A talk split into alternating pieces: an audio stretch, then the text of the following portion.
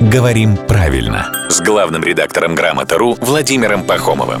Здравствуйте, Володя. Доброе утро. Наша слушательница Ольга задает вам такой, я бы сказал, э, с подковыркой такой гендерный вопрос. Гендерный вопрос, он же сейчас стоит остро. Не могу понять, пишет Оля, почему от мужского лица говорят «все отдал», а от женского все отдала. Есть такая закономерность в русском языке. Есть несколько глагольных корней, именно корней, слов гораздо больше, со всеми приставками, суффиксами, у которых есть такая закономерность. Ударение только в форме прошедшего времени женского рода переходит на последний слог.